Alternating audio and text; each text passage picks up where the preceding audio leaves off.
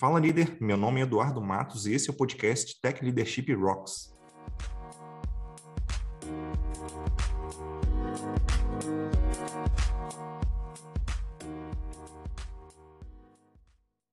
Antes de começar, eu queria deixar dois recados aqui.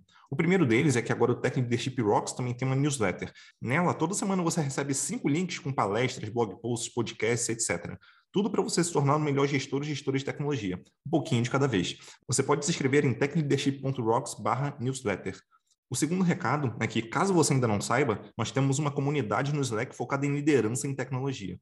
Se você quer crescer como líder ou só quer ter opinião dos colegas da área, então passa lá e dá um oi para o pessoal. Para acessar, você só precisa visitar techleadership.rocks/slack. Recados dados, agora vamos partir para a conversa com o nosso convidado. Hoje vou conversar com o Demetrios Nunes, ele é diretor de engenharia na Vetex. Tudo bem, Demetrios? Obrigado aí por aceitar o convite. Oi, Eduardo. Obrigado aí pelo convite. Muito honrado de participar.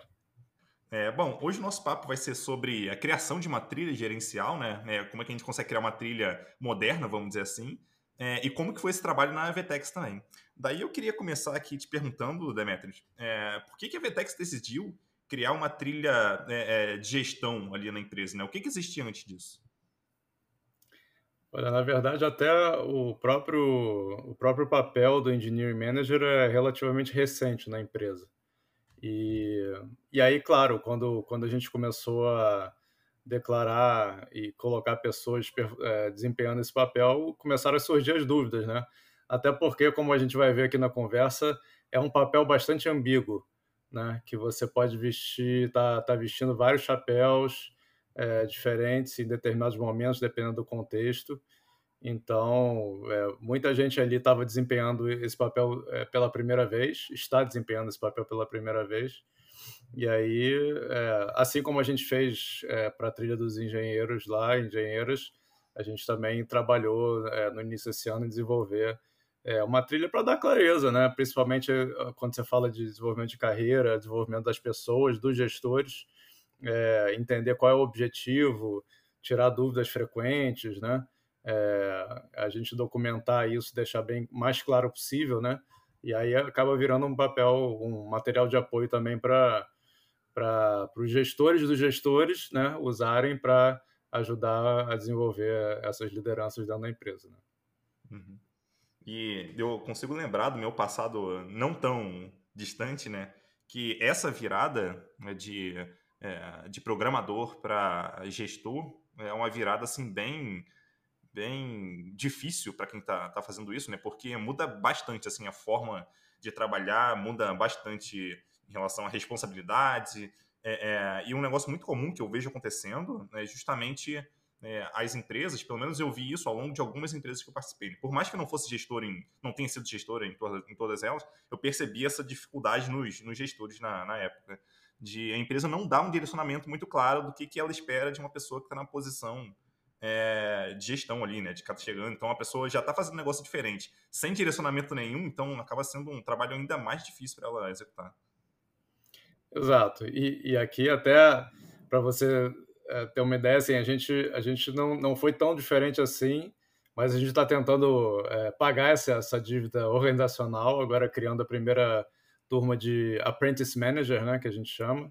É, antes da Vetex eu estava na, na Uber, e na Uber essa, essa parte já estava bem consolidada, tinha, então tinha um programa de transição é, do papel de, de contribuidor individual para o papel de manager, em que você tinha que, é, enfim, tinha todo um processo e tinha previsto também é, uma questão de, de você ter coaching, é, mentoria, você, você tinha que consumir alguns materiais e tal, e ser acompanhado nos seis primeiros meses e tinham até uma etapa de graduação, né? Então, depois de seis meses, o teu time é entrevistado é, e a, a, assim como quem está te acompanhando ali como mentor, e aí você é, é, declarado como aprovado, como manager já independente ali e, e segue, segue a tua carreira por ali. Ou, eventualmente, é, se você tem esse espaço também, né? Você desempenhou aquele papel durante seis meses e percebeu que não, realmente não é uma, o papel que eu, que eu gostaria de desempenhar. E eu já vi isso acontecer. Então, aí a pessoa volta para o papel de, de, contribuidor individual e sem problema também. Então, é uma, uma forma de você, você criar uma transição mais suave e, e, enfim, preparar o que a gente chama de setup for success, né? você dá mais chance do, da pessoa ser bem sucedida naquele novo papel. Mas é, é muito comum, assim, acho que talvez a queixa número um de gestores de, de, primeira viagem assim é falar que, cara, eu aprendi fazendo, nunca tive treinamento, eu li um livro aqui, outro ali, tal, no máximo, e, e foi isso. E, mas eu acho que a gente está melhorando nisso, aos poucos. É, a gente vai, vai se acostumando ali, né? E, inclusive, a, a, própria criação desse podcast aqui foi muito baseada nisso, né? Então, eu pensei, como que eu consigo ajudar é, outros programadores, né, que estão se tornando gestores, a não passarem pela mesma dificuldade que eu passei na época? É, também interessante. Pegando um ponto que você mencionou é, é sobre esse Apprentice Manager, é, é, essa pessoa é basicamente uma pessoa que está na posição ainda de aprendizado, que vai se tornar Engineering Manager, é isso mesmo? É, o, o eu, vou, eu, vou, te descrever um pouco da minha experiência que eu tive na Uber, onde eu vi esse, esse programa ser. Agora a gente está fazendo uma. Criando um programa similar a esse na Vetex, né? Então a gente está tendo uma primeira turma agora na Vetex é, que está fazendo um curso de, de gestão é, para iniciar no papel, é, ou até quem já está no papel, mas para ter uma, uma, base mais sólida ali. Mas na Uber, onde eu já vi o, o, programa ser mais, já está mais maduro, é, basicamente sim, você, você era e eu, eu acompanhei. Então eu fiz essa eu fiz essa transição com um dos meus managers, ele fez essa transição de IC. Então era ele era o tech lead do time. Em determinado conversa de carreira ali, que é um, uma, das, uma das funções do, do manager ali, ele indicou que queria é, ir para a trilha de gestão, e aí a gente fez, aí pra você ter uma ideia, né? É, é, lá na, na Uber você, ele, ele pegou, ele foi entrevistado internamente por diretores de outras áreas, né, que não a nossa, é, que aí deram o aval, o ok, para ele iniciar o programa. E aí, durante o programa, assim, quando ele começou, ele já, ele já assume o papel de manager. A, a única diferença é que eu estava meio que de sombra dele, né? Então, ele, eu ficava participando da, das cerimônias, dos rituais com o time, das decisões importantes que tinham que ser tomadas. Eu participava e, e ficava como um conselheiro ali, dando uma mentoria, dando feedback para ele. É, e, e aí, ao fim dos seis meses, é, a gente tem uma, uma avaliação é, que os, o, os membros do time dizem, olha, ele está desempenhando o papel satisfatoriamente ou não, isso aqui tem um gap aqui, outro ali, ele não precisa gabaritar, digamos assim, né? É, é, pode ter um gap ou outro, mas a gente, e aí se toma uma decisão é, de fato, não, beleza, ele está ele tá pronto agora, então, enfim, aí ele já, já perde o, o título de AAM, né, que é o Apprentice Engineering Manager, e já fica como Engineering Manager é, consolidado. Ele, ali naquele momento ele teria a decisão de eventualmente falar, não, olha, não, não vi, percebi que não é isso que eu quero e tal, vou voltar atrás. Mas nesse caso não, nesse caso ele seguiu e está até hoje lá, enfim, acho que foi uma, uma, uma experiência bem interessante de, de, fazer essa, essa transição de forma mais suave, digamos assim. Uhum. Mas ele é, ele começa efetivamente, respondendo a tua pergunta de forma mais objetiva, ele, ele começa a já desempenhar o papel de manager é, já, é, enfim, na prática mesmo ele, ele consumiu, assim, tem, tem um material lá básico que, o, que a gente fornece, e aí a pessoa consome aquele material, obviamente também com o meu, com, com o mentor, obviamente orienta os primeiros passos ali, mas ela, ela já começa a desempenhar o papel na prática. Ah, é bem legal porque logo de cara para mim isso já é muito diferente do que eu já, já vi assim na minha carreira, né? Então ter esse direcionamento inicial com certeza faz toda a diferença. É, e um ponto, é, um ponto que eu acho até legal mencionar é, que eu já vi né, a comunidade, vamos dizer assim, conversando sobre isso né, em vários momentos, diversos momentos, é sobre esse, essa questão do pêndulo que você falou, né? Tipo, a pessoa, ah, ela está trabalhando como gestora, talvez ela não queira mais e volta para para ser contribuidora individual e tal. Então, tem pessoas é. que ficam fazendo esse pêndulo. Então, isso é bem comum também. É, exatamente. Tem, tem um, um artigo muito bom é, que a gente fala muito de carreira em Y, né? Carreira em Y e tal. E aí, eu, particularmente, na minha carreira, fiz esse pêndulo algumas vezes. Né? Saí de, de papéis de gestão muito, muito clássico, assim, para voltar a meter a mão na massa, codificar, escrever, escrever código e tal, e depois fui migrando de novo para um papel de liderança e gestão, e depois voltei para um papel de, de, de, contribuidor individual mesmo. E, e aí, quando eu estava conversando sobre isso com um colega meu na OLX, que foi uma das outras empresas que eu passei, é, ele, ele me indicou esse artigo de uma engenheira. É, eu, agora, depois você, a gente busca lá e coloca o link no, no, no, na página do podcast, mas é, é justamente o título de, dessa, desse artigo é Carreira em Pêndulo, né, onde ela descreve esse tipo de transição é, e, e, pessoas que fazem fazem várias vezes esse movimento ao longo da carreira, né, que gostam de fazer essa, esse, esse movimento. Eu particularmente eu gosto também e, e porque acaba me sempre me mantendo ligado à parte técnica, né? Quando você volta ali para um pouco para para esse. Eu não sei se eu vou ter oportunidade de fazer isso de novo na minha carreira, né? nesse ponto da minha carreira agora de novo, mas fiz isso algumas vezes e, e sempre gostei muito dessa jornada. E esse artigo é muito bom, e inclusive até foi uma base. Eu fiz uma palestra no, no, num evento na TDC uma vez, que era. Eu basicamente peguei a ideia do artigo dela e, e, e fiz uma palestra sobre, sobre esse tema, que é bem comum também né, na nossa área isso acontecer. Uhum. Eu acho até bem legal saber disso, porque quem hoje está em dúvida se quer ir para o lado da gestão, se não quer, talvez vale um experimento, né? De a pessoa fazer e se ela não gostar, tudo bem, ela pode voltar depois. Então é. existe é. essa possibilidade. É, exatamente. É, é, acho que antigamente empresas, é, acho que hoje tá as empresas mais modernas que têm uma, enfim, uma, uma gestão, uma cultura mais moderna de gestão de, de técnica e de engenharia, tem essa dão essa total autonomia de, fazer esse tipo de movimentação. Antigamente se enxergava você mudar para a carreira de gestão como uma promoção, né? É, muita gente, é, inclusive, tinha um incentivo errado de, de mudar para a carreira de gestão é, só simplesmente porque era o único caminho que a pessoa tinha para continuar se desenvolvendo na carreira. É, e hoje eu acho que as empresas mais antenadas e, e, e acho que, enfim, que estão com resultados melhores entendem que é, um bom contribuidor individual é tão valioso quanto um bom gestor, né? Então a gente está conseguindo conciliar melhor essas coisas. Hum, com certeza. E nesse processo aí é, de, da, do desenho dessa trilha né, é, de gestão, é, imagino que você tenha se baseado de alguma forma no Uber, mas eu queria entender como é que foi o, o processo para vocês decidirem exatamente qual seria o caminho que vocês criariam ali, né? Então foi, foi Ctrl-C, Ctrl-V do Uber, teve a, alguma outra inspiração? Como é, como é que funcionou aí para vocês? Oh, legal. Bom, eu, eu acho que, obviamente, tem. É, quando você tem, um, tem um, uma carreira um pouco mais longa com muitas referências, é óbvio que isso te ajuda, né? Então, eu trouxe não só da Uber, mas de todas as experiências que eu tinha tido antes. Já, já fiz, já escrevi algumas trilhas, não só de, de gestão de engenharia, mas de, de, engenharia como um todo, e, enfim, já tenho uma certa experiência em fazer esse tipo de coisa. Então, é, mas foi um, foi um trabalho bem colaborativo, eu posso dizer com certeza que foi um, um trabalho de, de, muitas mãos. É, a gente convidou é, os, os EMs que estão hoje né, desempenhando esse papel, que queriam estar comprometidos com esse trabalho, em colaborar com isso.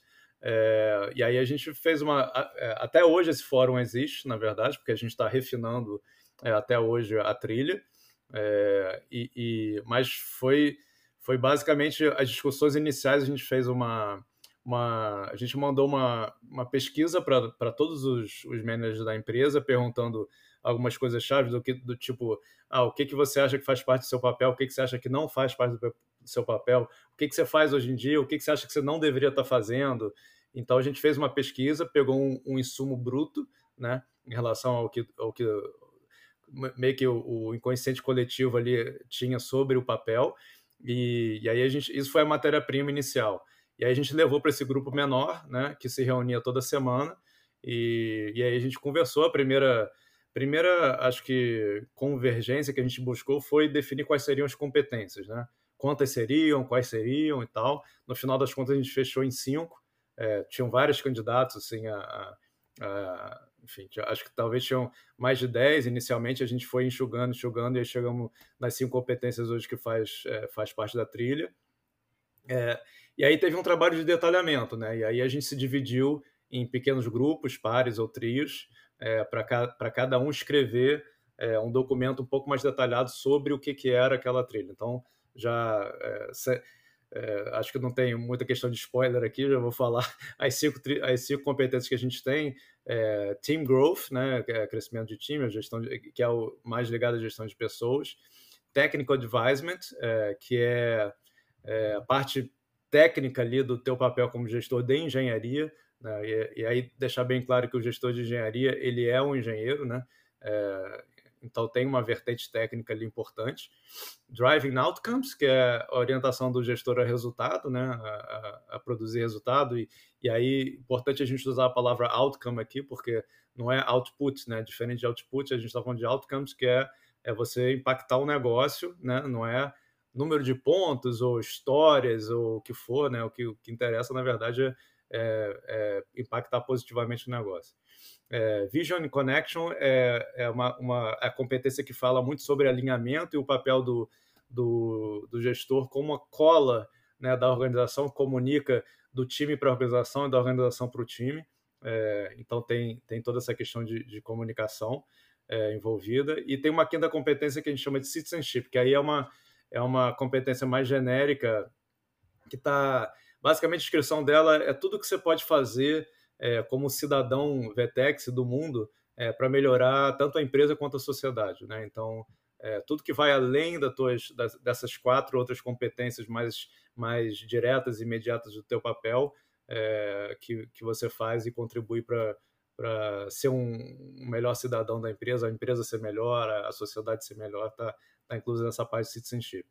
Então, assim, e aí, e aí a gente teve um trabalho é, é, de pequenos grupos trabalhando e detalhando o que, que era esperado para cada nível. Né? Então, a gente hoje, hoje essa trilha tem quatro níveis, é, a gente está trabalhando até nos níveis superiores, além desses quatro, é, e, e aí a gente trabalhou durante algumas semanas em cada nível, e, e até hoje, de certa forma, a gente está trabalhando é, e refinando esse, esse texto.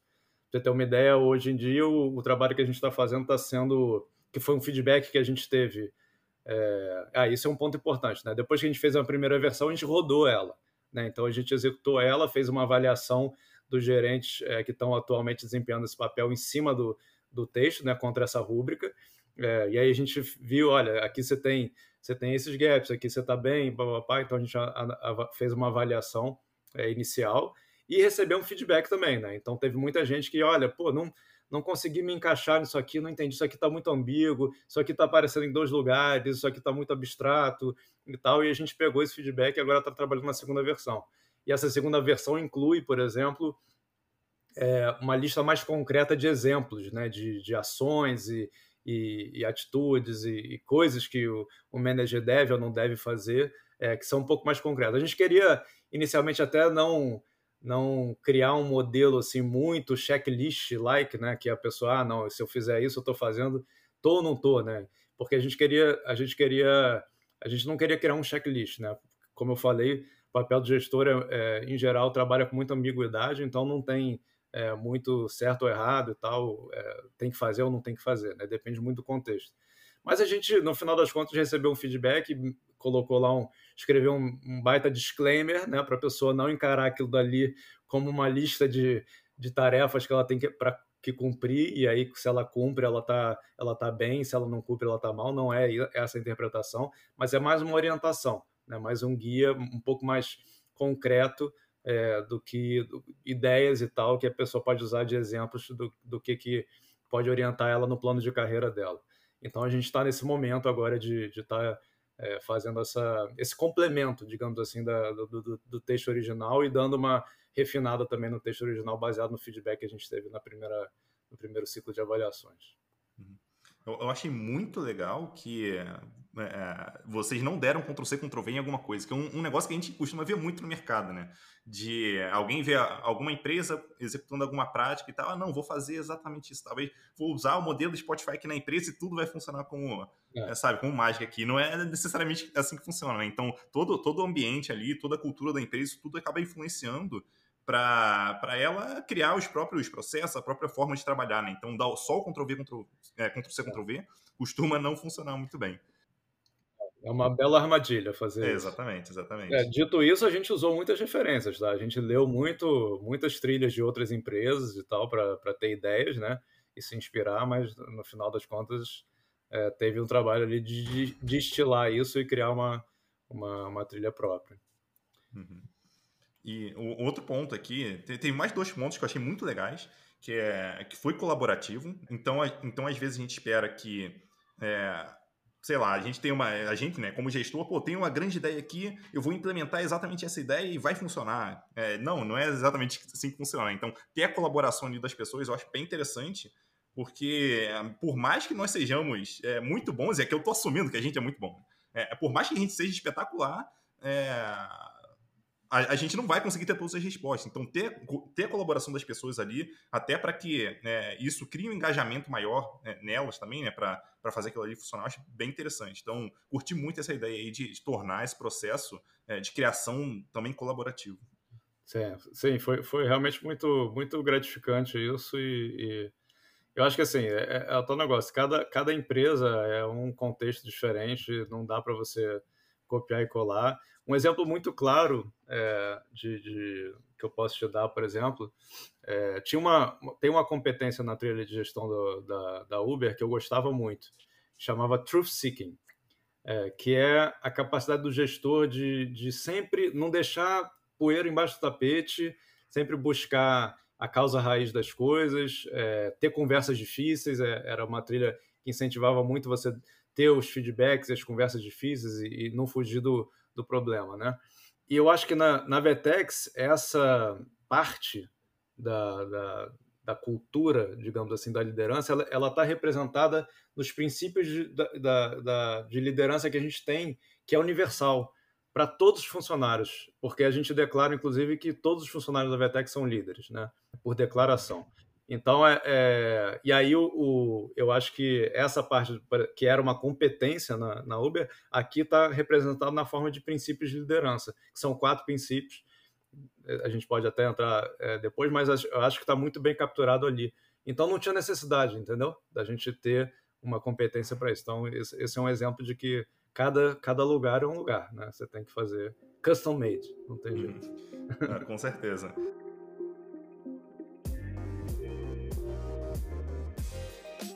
Estou interrompendo o papo por um motivo bem legal.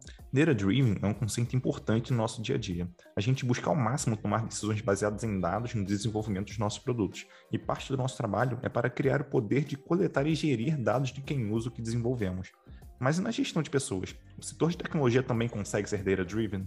Você sabe a sua taxa de retenção? E a taxa de engajamento do seu time? Você sabe a média de idade, tempo de experiência e de salário dos seus colaboradores? Esses números vêm crescendo ou caindo nos últimos meses a gente podia passar o resto do episódio de hoje listando dados e estatísticas que podem te ajudar a ter insights para melhorar a sua gestão de pessoas. A dica aqui é a seguinte: assim como é importante coletar e analisar dados para melhorar a experiência dos nossos clientes, também é muito importante fazer o mesmo de quem está próximo de nós, ou seja, a nossa equipe. Essa pílula de conhecimento é o oferecimento da Team Guide, uma plataforma feita para líderes que te ajuda a aumentar o engajamento no seu time.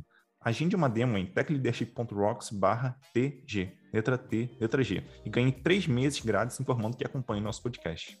Agora vamos voltar para a conversa com o nosso convidado.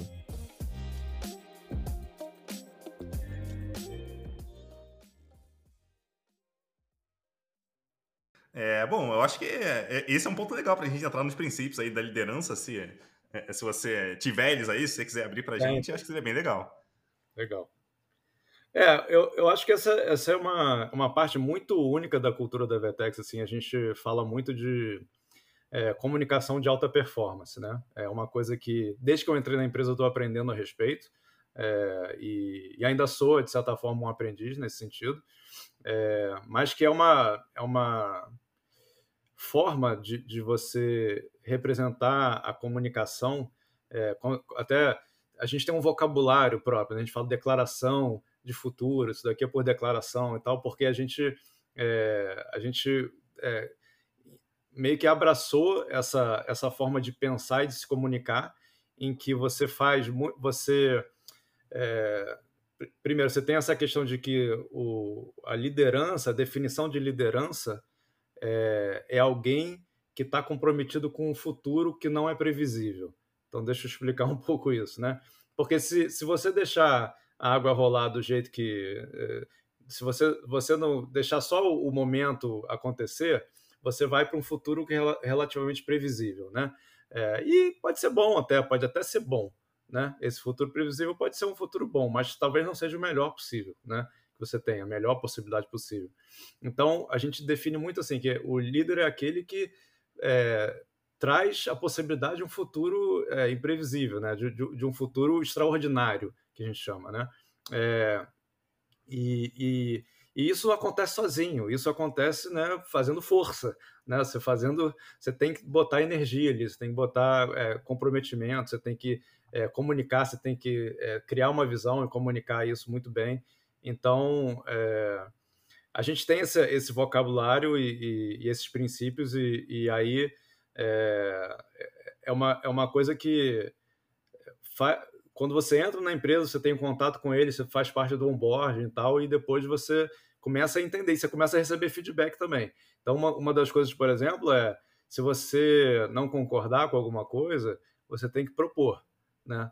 Não adianta você é, reclamar de alguma coisa que não está funcionando, que você não gosta e tal, sem uma contraproposta, né? Como é que você melhora isso? E quando, e quando a gente conversa, quando você discute coisas, de ideias e tal, a conversa é sempre em função de propostas, né? É, então, é, se você acha que alguma coisa não está funcionando bem, você tem que propor uma forma melhor de, de fazer aquilo. Se a pessoa que está conversando com você não concordar com aquilo, ela tem que contrapropor, enfim, e por aí vai, né? Então tem, tem uma forma de você conversar que leva para uma ação, ela move a ação para frente. Né? Então, é, é isso é, é, muito legal. E aí, por baixo disso, tem esses princípios da, da, da liderança é, e de, de, comunicação de alta performance de maneira geral.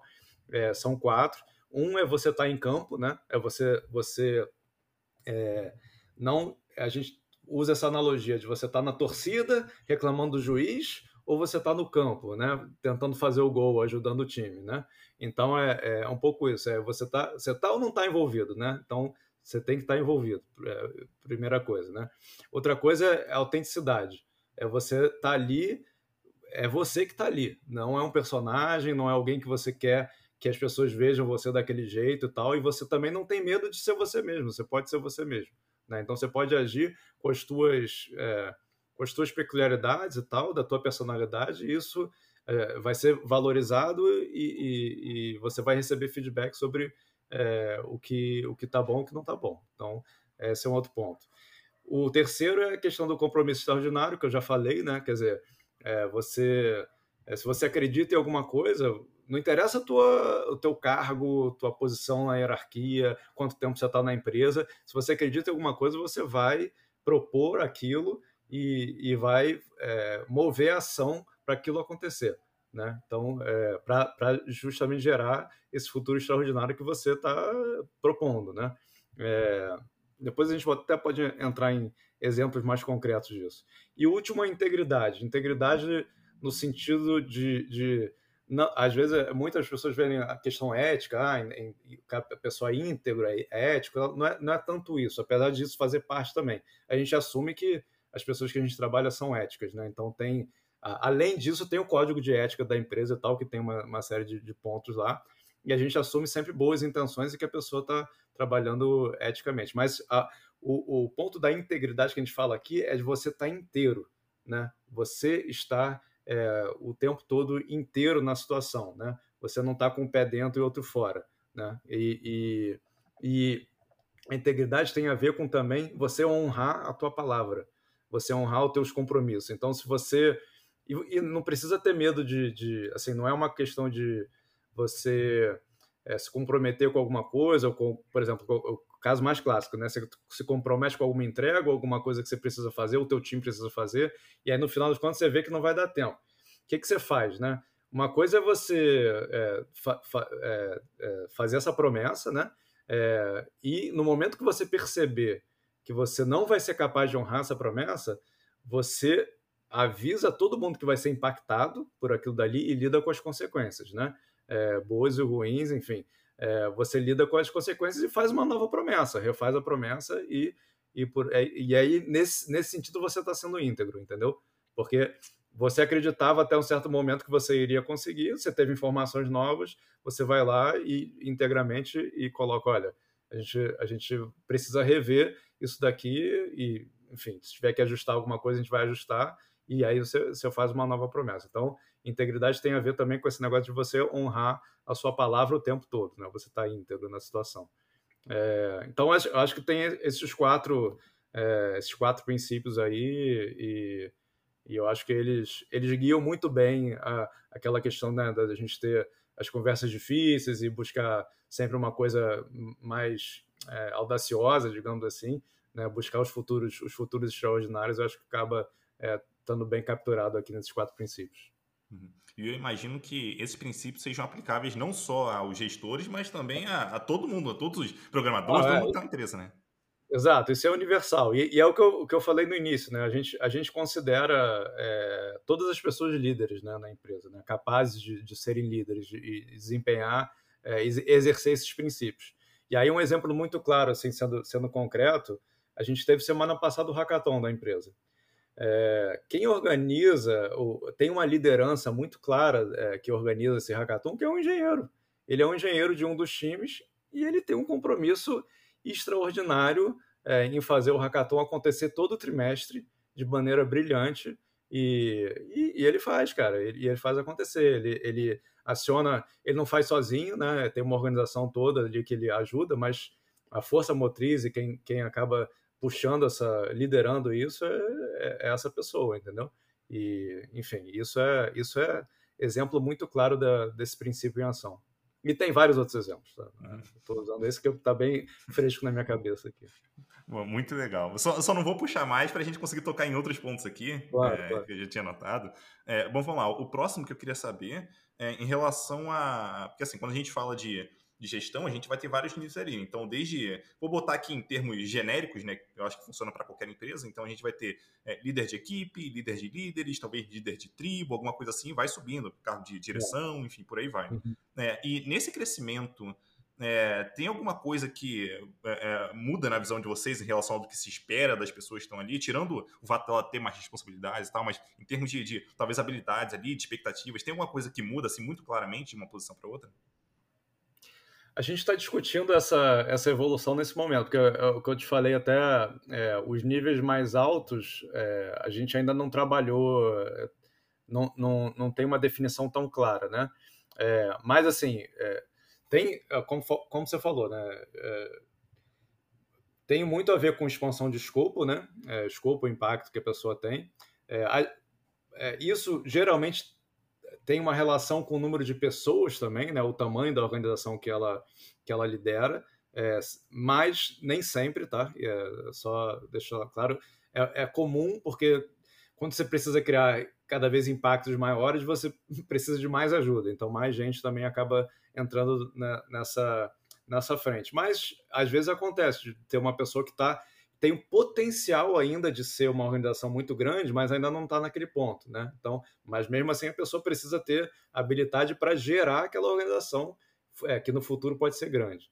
É, então, então tem esses pontos comuns assim de maneira geral, né? Você aumentar o escopo, eventualmente aumentar o tamanho do time também, e tal, ter uma, organizações maiores. É, tem uma coisa que a gente viu bem, bem claramente também que aumenta a ambiguidade, o nível de ambiguidade que você tem na, no papel, né? É, então, é, já, se no primeiro nível de gestão já tem um nível de ambiguidade forte ali, quanto mais você, é, de certa forma, avança no, no desenvolvimento da, da, tua carreira como gestor, mais você vai ficar sujeito a ambiguidade. Por quê? É, porque você está mais exposto há muitas forças de todos os lados, né? É, você, você, você começa a ter contato é, com a necessidade de você entender de várias outras áreas, né? Começa a aumentar. Então, a necessidade de você ter é, desenvolver multidisciplinaridade, né? É, por exemplo, você entender de parte legal, sem entender de parte financeira, sem entender um pouco de marketing, é, sem entender é, de administração, de comunicação, é, de produto.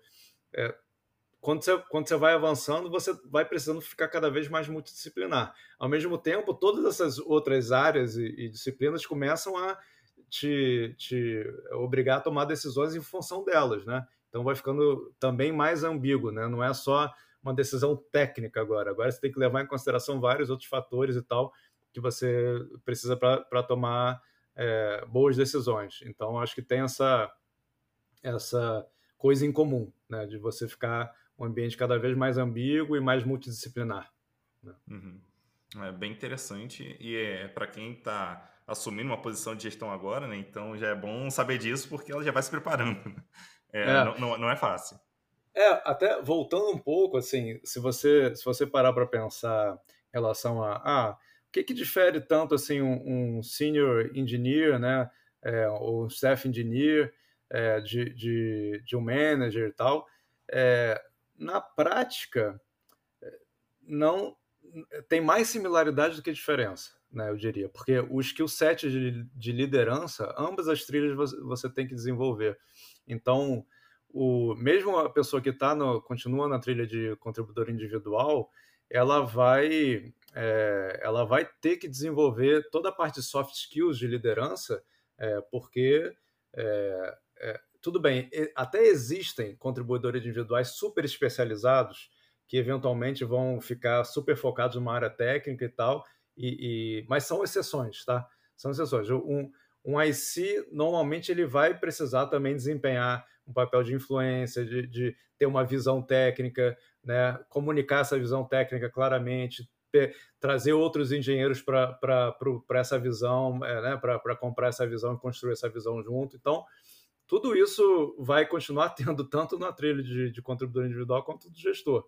A única diferença é que, de maneira geral, assim, é, eu acho que, é, não sei se é a única, mas a maior diferença é que, geralmente, a trilha do gestor ele tem pessoas reportando para ele, né, e ele é responsável por fazer algumas, algumas é, partes, principalmente da, da, parte de gestão de pessoas e, e avaliação de performance, decisão de contratação, desligamento, esse tipo de coisa que um contribuidor individual geralmente não faz. Mas até mesmo a parte de feedback, desenvolvimento de carreira, um engenheiro, é, um engenheiro mais sênior, ele, ele vai precisar desenvolver isso também. Né? Então, você vê que, mesmo na parte de gestão de pessoas, tem também algumas interseções ali entre, entre as duas trilhas. Né? Hum, é, isso é algo importante para quem quer crescer, inclusive na trilha técnica, saber já, né? É. Que não, não, se trata só de se aprofundar tecnicamente, se trata também de aprender é, um pouco sobre liderança, so, uhum. sobre gestão, sobre comunicação, enfim. Então é um ponto bem interessante. Exato. E, e voltando um pouquinho no, no, no pessoal, né, no, nos programadores que estão se tornando é, é gestores, é, você consegue enxergar é, é, algumas dificuldades ali muito claras em, em quem está fazendo essa transição, algumas coisas são muito específicas assim que você normalmente vê que sempre acontece? É, é tem, tem, a gente até no material de onboard que a gente tem, a gente tem alguns pitfalls, né, de, de, de clássicos, assim, de anti-patterns, digamos assim, de, de transição de, desse papel, que, é, que são bem, bem comuns, né. É, um é a pessoa confundir um pouco é, a, a, questão da, da posição e, e, e, e, como uma, uma fonte de autoridade, digamos assim, né? E aí começar, de certa forma, a ser é, meio que um, ditador, um, um, taskmaster, né? Em que, é, não, eu defino o que as pessoas vão fazer, eu defino as tarefas e, e, e distribuo as tarefas e, e delego e acompanho e cobro e tal, esse tipo de coisa, né? O que, o que não é o que a gente espera é, do gestor. A gente espera que o gestor desenvolva no time a capacidade dele, do time se auto-organizar, né? E, e, não depender dele definir o que cada um vai fazer e, e ficar controlando o que cada um está fazendo. Mas esse é um, é um, é um erro é, comum, né? De, de, de, de, confundir esse papel com um papel de autoridade, quando na verdade é um papel de servitude, né? O, é, é a questão do líder servidor, você está ali para suportar o time né? Você não está ali para mandar no time, né? Então isso é, essa é uma coisa que tem que estar tá bem clara. O outro também muito clássico é, é, é geralmente assim, o, o, pelo menos é, nas empresas que eu, que eu passei, é, você faz essa, essa mudança de, de trilha quando você já está no nível de senioridade, engenharia, geralmente você é um tech lead do time, né? É, e, e aí uma dificuldade é você largar o osso, né? É você fazer essa mudança de papel e continuar desempenhando esse papel de tech lead e, metendo a mão na massa de forma significativa, o que não funciona no longo prazo. É, pode ser que em determinados contextos você tenha que fazer isso temporariamente. Né? Se você tiver num time em que não tem nenhum outro engenheiro sênior, né? e aí que determinadas decisões técnicas ou até tarefas técnicas precisem de mais senioridade, e aí você é o único que está ali, eventualmente você vai ter que fazer. Mas tem que ter consciência de que aquilo ali é temporário, que você precisa desenvolver ou contratar um tech lead no time para desempenhar aquele papel. E por que, que isso não funciona no longo prazo? Porque é, uma mudança fundamental quando você sai do, do papel de, de IC para manager é que você muda o teu modo de operação. Né? Eu costumo falar até de, de corrente contínua e corrente alternada. Né? O, o manager tem o, o, um outro artigo que fala de é, maker's time e manager time, né? É, fala um pouco sobre isso, que é, é, é exatamente isso. O, o, manager ele tem que otimizar o, o tempo dele, a forma dele operar para disponibilidade e tempo de resposta. Ele tem uma latência baixa, né? Quando alguém solicita alguma coisa para ele, ele tem é, é, capacidade de, de, de parar o que ele está fazendo ou desviar o que ele está fazendo e conseguir atender as pessoas de maneira rápida, né? É, enquanto que o IC não, o IC ele precisa é, se concentrar durante muito tempo em uma coisa só e, idealmente, não ser interrompido. Né? Então, um trabalha em modo, modelo de interrupção e o outro trabalha em modelo contínuo. Né? É, e, e, e, você conciliar os dois, cara, no longo prazo é quase impossível, entendeu? É, eu já vi muito, e eu já passei por esse tipo de situação quando eu fiz essa transição de pêndulo e tal. Você começa a ficar irritado, né? Porque você está ali concentrado numa tarefa e aí as pessoas começam a te ativar é, para você é, resolver um problema, desbloquear alguma coisa, não sei o que, e você, você começa. Ou você vira gargalo, né, dentro do time, porque você vai começar a fazer a tua tarefa de forma muito lenta, porque você toda hora está sendo interrompido, ou você não vai ter responsabilidade suficiente para as questões de gestão, né? e aí você também não vai desempenhar esse papel tão bem, e vai até ficar conhecido como um cara irritado, rabugento, porque toda hora as pessoas vão falar com você e você está ali concentrado em alguma coisa e não pode parar, entendeu? Então, é, elas são realmente não são compatíveis né, no longo prazo. Então, essa é uma, é uma armadilha comum. É, o que eu falo, assim, de maneira geral, se o manager ele, ele vê espaço para continuar e ele gosta de continuar codando e tal, e fazendo coisa técnica, eu nem acho, é, não, eu não acho que é, é, proibido, né? A gente não coloca isso de uma forma proibida, mas ele tem que. O que eu oriento é que ele não pegue, por exemplo, é, é tarefas críticas do caminho crítico da entrega do time, entendeu? Se ele quer estar tá envolvido nisso, de repente ele faz alguma coisa que ajuda a automatizar alguma, alguma coisa no ambiente de desenvolvimento do time, né, acelera, desbloqueia alguma coisa, é, é, mata um débito técnico, mas que o time não dependa é, daquilo para completar o objetivo do sprint, por exemplo. Né? Você tem um objetivo do sprint, aí se você começar a pegar tarefas que interferem no objetivo, você vai eventualmente virar um gargalo, entendeu? E aí vai prejudicar é, o objetivo que foi, foi planejado. Mas, ao mesmo tempo, se você quiser se manter envolvido, você pode pegar outras coisas que, que se você fizer ou não fizer, se fizer, ótimo, vai ajudar o time, mas se você não fizer, também não, não prejudica tanto. Mas, de maneira geral, acho que são, são essa transição do tech lead para o manager é, tem, que, tem que estar bastante consciente que isso vai ocorrer. E, geralmente, quem sofre muito com isso né, acaba não se adaptando bem no papel e aí depois acaba voltando para a trilha de contribuidor individual. Né? E normal, assim, não, não tem nenhum trauma também. A pessoa acho que tem, tem que experimentar e ver o quanto que ela o quanto que ela, enfim, vai ter prazer fazendo a entrega através das pessoas, né? E não mais através do código. Eu acho que é, essa é uma grande é, forma que a gente descreve, né? Assim, a gente fala a missão do a missão do, do manager de engenharia é ele, ele entregar um time de alta performance, né? Então ele entrega um time de alta performance que gera um grande impacto positivo na empresa. Geralmente esse time, como é de engenharia, vai ser através de código e tal, mas ele não gera mais impacto ele diretamente através do código, né? Ele gera através de gente. Então, matéria-prima dele não é mais o código e são as pessoas. E, claro, assim, você tem que descobrir, quando você faz essa transição, você tem que descobrir que você é feliz fazendo isso, né? Se você descobrir que, na verdade, cara, o que você realmente gostava de fazer era a parte do código, beleza. É, é, volta atrás lá e ou volta atrás ou não, ou volta, dá o passo para o outro lado de novo e, enfim, e, e fica no lugar em que, que você é mais potente, mais feliz, né? É, é, tem, tem um terceiro anti-pattern que, que também é, é interessante, é, é que é quando a pessoa. Isso, isso ocorria muito quando a gente tinha classicamente o papel do Scrum Master, né, o, o, do Agile Coach e tal, em que a pessoa fica só ligada no processo, nas coisas, né, de, de como que o time trabalha e tal, e, e fica um pouco desconectada é, da parte técnica e da parte do negócio, do impacto que tem que ser gerado, entendeu? É, então fica muito ali, não, vamos botar todas as práticas e fazer o Scrum by the Book e colocar um monte de métricas e tal. É, é óbvio que tudo isso, é, numa medida boa, é positivo, né?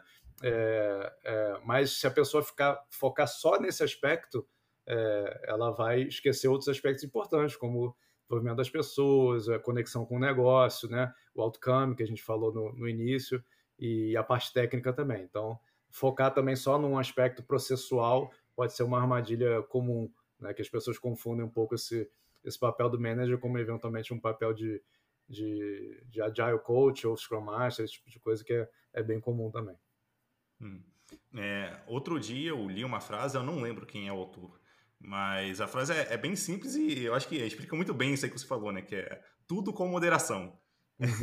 então, e, assim, tem, tem várias frentes ali que realmente, né? Quem, quem tá na posição de liderança precisa olhar. Então, se ela olhar muito para um lado, provavelmente ela vai estar tá esquecendo de outro e, e, aquele outro lado vai deteriorar. Então, seja o lado de pessoas, seja o lado do produto, né, do negócio, seja o lado de tecnologia, seja o lado de é, é, enfim, é, é processos, é. por aí vai. Então, é, ela, ela entender que ela tem, realmente, o trabalho é ambíguo, que ela precisa olhar para vários lugares para ver se tudo está funcionando razoavelmente bem, eu acho que é um ponto importante. É, exatamente. E, e, é, o tal, é o tal negócio, não tem certo errado. Eventualmente, vai ter momentos que você vai precisar focar nesse aspecto processual, métrica, formatar os rituais ali e tal, estabelecer isso bem. É, mas se você fizer só isso e deixar o resto de lado, vai, é, aí no longo prazo não, não vai ser legal. Né? Uhum. E mudando agora de assunto, né? Assim, uma coisa é avaliar as pessoas que já estão na empresa ali, estão trabalhando no dia a dia, você consegue saber exatamente como a entrega delas, né? Então, avaliar se, se faz sentido ela se tornar é, líder de equipe, ou, ou, se ela faz sentido ela ser promovida, inclusive. É, e outra coisa é avaliar é, as pessoas num processo seletivo. Daí eu queria entender como é que funciona essa avaliação, né, pelo lado de vocês, é, em um processo seletivo. Como é que vocês sabem onde que se encaixa é, uma pessoa ali em, em termos de, ah, a pessoa é líder de equipe ou líder de líderes, enfim, como é que, como é que vocês fazem isso por aí? É, legal. É, inclusive, é engraçado porque é, eu estou lembrando, a gente teve um processo recente agora que, que eu participei como Hire Manager e, ao longo do processo a gente percebeu, ele, a pessoa entrou é, para uma posição, né, fazer o processo de seleção de, de Engineering Manager, e ao longo do processo a gente foi percebendo que é, seria melhor, não que eventualmente a pessoa não vá desenvolver, não vá, se ela vier para cá e, e, e, ela não vai desempenhar o papel de manager, mas seria melhor ela iniciar, começar como, é, como individual contributor, né? E aí a gente adaptou o processo no meio do caminho que na, na prática a diferença é de uma entrevista só, é, até aquilo que eu te falei, a diferença não é tão grande, é, a gente troca uma entrevista por outra, na prática essa pessoa ela fez uma entrevista a mais e ela ficou meio que avaliada tanto do lado de gestão quanto do lado de, de engenharia. E aí a gente fez uma. É, a gente está chegando no final do processo é, com ela e, e, a princípio a gente vai fazer uma oferta é, mais voltada para contribuidor individual, que eu acho que é onde ela ela vai se sentir mais, é, vai ter mais chance de sucesso, né, inicialmente falando, e aí depois ela pode, pode eventualmente tomar a decisão de, de mudar.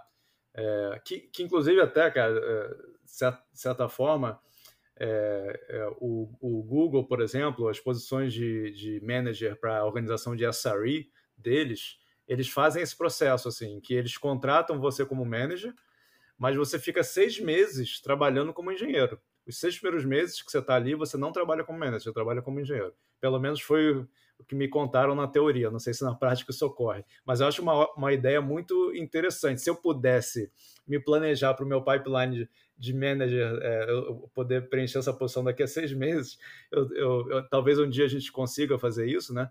É, eu acho que é uma ótima forma de você fazer onboarding, né? Porque é, o, o manager que tem a experiência de trabalhar como engenheiro ali dentro do time, é, ele vai ter um contexto técnico de entender o dia a dia do time ali no detalhe, que vai dar uma efetividade para ele quando ele estiver desenvolvendo, estiver desempenhando o papel de manager. Então, dar essa, é, ter essa opção é, é muito bom, né, de você fazer isso.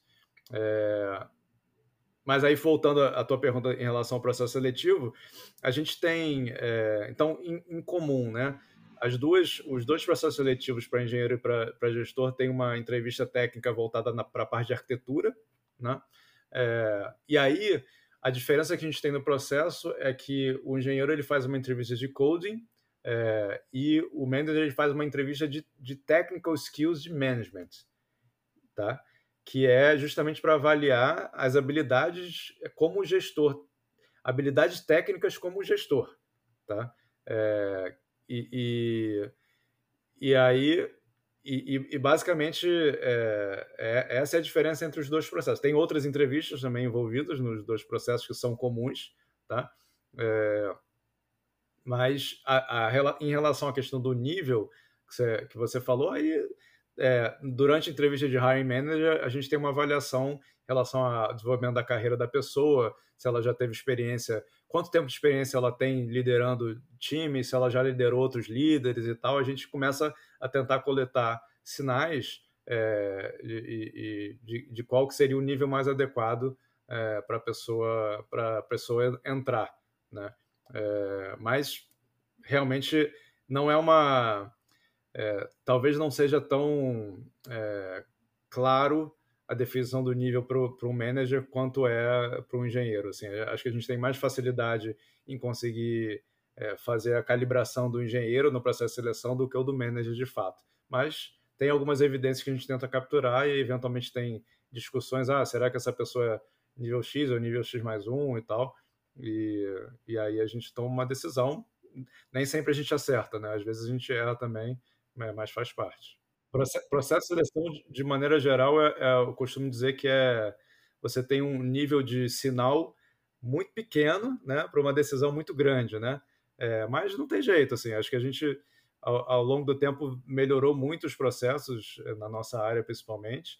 É, mas na prática, você ainda tem um, um, risco, uma chance de errar em qualquer processo de seleção e outros fatores ali externos atuando também que é, é inerente do, desse tipo de, de, de, processo, não tem muito jeito.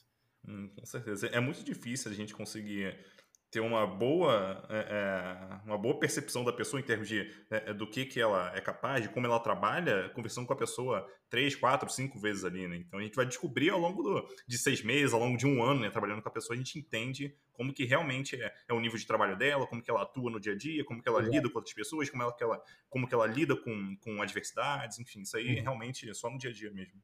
É. A gente tenta captar sinais, né, de, de, de, relacionado a esse tipo de situações e tal durante o processo de entrevistas, mas com certeza é muito mais confiável depois que você já está trabalhando com a pessoa há alguns meses. Uhum. E outro ponto que eu queria saber é se é, na, na Vtex, assim, nas empresas que eu trabalhei, isso é, aconte, acontecia, né, acontece bastante, que é os desenvolvedores eles tenderem a seguir uma trilha técnica, ou preferirem uma trilha técnica. É, daí eu queria entender se aí a coisa também é assim, né? Mais natural é se continuar na trilha técnica. E se for, como é que vocês fazem para. Se é que vocês fazem, né? Talvez algum trabalho para engajar o pessoal a querer é, ir para o lado da gestão também. Enfim, queria entender como é que funciona isso aí. Olha, sendo, sendo bem sincero, eu acho que a, a gente não identificou nenhuma tendência muito forte é, relacionada a um lado ou outro. Eu, o que eu posso dizer é que eu acho que é, outras empresas que eu passei acontecia até o contrário. É, empresas que tinham essa, essa coisa de ah, parecer que o, o por exemplo, um, empresas que a carreira em Y não, não era tão bem implementada, parecia que tinha mais oportunidade do lado da trilha de gestão. E aí acabava que naturalmente tinham pessoas que, que ficavam inclinadas a seguir uma trilha de gestão quando claramente você via que aquela pessoa era mais poderosa como um contribuidor individual, entendeu? E então eu acho que eu, eu não consigo é, perceber hoje uma tendência muito forte de um lado ou de outro dentro da Vetex, mas é, eu acho que a gente está, de certa forma, acho que bem balanceado no sentido de que as pessoas que estão se desenvolvendo para posições mais sêniores do lado de, de, de engenharia e, e, e, declaram essa intenção de, de vir para o lado de gestão, a gente tem as oportunidades ali, então não, não, a gente não está vendo uma situação em que ah, tem muito, é, muito, muitos engenheiros querendo fazer a mudança para a trilha de gestão e a gente não tem oportunidade suficiente, e também a gente não vê o contrário de, de olha, ninguém quer ir para a trilha de gestão, a gente está tendo que contratar todos os gestores de fora. Não, tem, tem um mix ali, assim, de, de eu diria meio a meio, é, que está saudável nesse momento, porque aí a gente está, a gente está fazendo é, é, tendo uma mistura, até o próprio time de, de diretoria de engenharia lá é, é, esse, tem esse mix que é muito saudável. A gente tem diretores que vieram do mercado de outras empresas e diretores que foram formados é, na Vetex e, é, e, é, super útil a gente ter essa, essa mistura de, de senioridade Vetex, digamos assim, e senioridade de, de mercado, né? É, misturado ali é, super poderoso. E eu acho que certa, não, não, tinha parado para pensar nisso, mas de certa forma, é, no, nos outros níveis, acho que a gente também está com esse tipo de, de combinação. Ah, bem legal, bem legal. E para a gente finalizar aqui, é, eu queria saber, assim, se, é, é assumindo que tenha alguém que está ouvindo a gente, né, e que está interessado em desenhar melhor uma trilha, é, é, uma trilha de gestão na empresa, uma trilha mais moderna, vamos dizer assim, é, o que você pode deixar de, de dica para as pessoas? Já tendo passado por esse processo aí, o que você pode deixar para a pessoa? Eu, acho que assim, tem, tem, hoje tem muita bibliografia disponível no, no, na internet, na forma de livros e artigos, conforme a gente falou antes, né? Então, acho que é legal estudar esse material, né? Para você justamente poder construir alguma coisa embasada, né? E não precisar reinventar a roda. É, tem livros muito bons, por exemplo, como Elegant Puzzle, que é do, do manager da Uber, é, que, que tem vários conceitos interessantes ali. Tem o Manager's Path, que fala da, da progressão de carreira do, do, gestor. E tem, cara, se você é, pesquisar realmente todos os tracks que existem aí públicos, e a Vetex vai publicar, a gente tem essa intenção, é, a, gente, a gente quer. A gente acha que ainda não está bom o suficiente para a gente publicar, mas está perto já. Né? Então, em algum momento ao longo desse ano, a gente deve publicar a nossa, e, e, e, e eu acho que é isso: é você olhar de outras empresas, mas não copiar. Conforme a gente falou lá no início, é, pega como inspiração, como referência, mas pensa um pouco o, o que, que faz sentido para a tua cultura, da tua empresa, do teu contexto, é, e, e cria o seu. Mas, é, enfim, cada, cada um vai, vai fazer de um jeito, né? também. É. A maneira de fazer também é, é, faz parte da descoberta. Ali. É, eu acho que vale se inspirar, inclusive, na própria maneira de se fazer. Você se inspira em, outras pessoas que fizeram, vê se faz sentido para o teu contexto, seguir aquele, né, é, aquela ideia da pessoa, talvez você junte com algum outro pedacinho de outro e tal, de outra empresa, enfim, por aí vai, para fazer. Eu acho que é bem semelhante aqui, ó, inclusive, ao próprio processo de, de você criar a trilha, o processo de você, como, você pensa no problema, inclusive, como que você, o que, que você vai, é, é, talvez, priorizar ali, o que, qual a mensagem que você vai querer passar para as pessoas, enfim. Acho que isso tudo pode fazer alguma diferença também. É, com certeza. É, bom, muito obrigado pela conversa, Demetrio. Acho que foi assim, muito legal conversar contigo. Eu, esse é um assunto bem interessante, porque muitas empresas não estão preparadas para, enfim, é, é, ajudar as pessoas a crescerem numa, numa trilha de gestão ali. Então, é, eu acho que esse, esse, esse papo aqui vai ser muito importante para quem está ouvindo a gente. E muito obrigado de novo e até a próxima. Legal, Eduardo. Eu que agradeço. Prazer. Um abraço.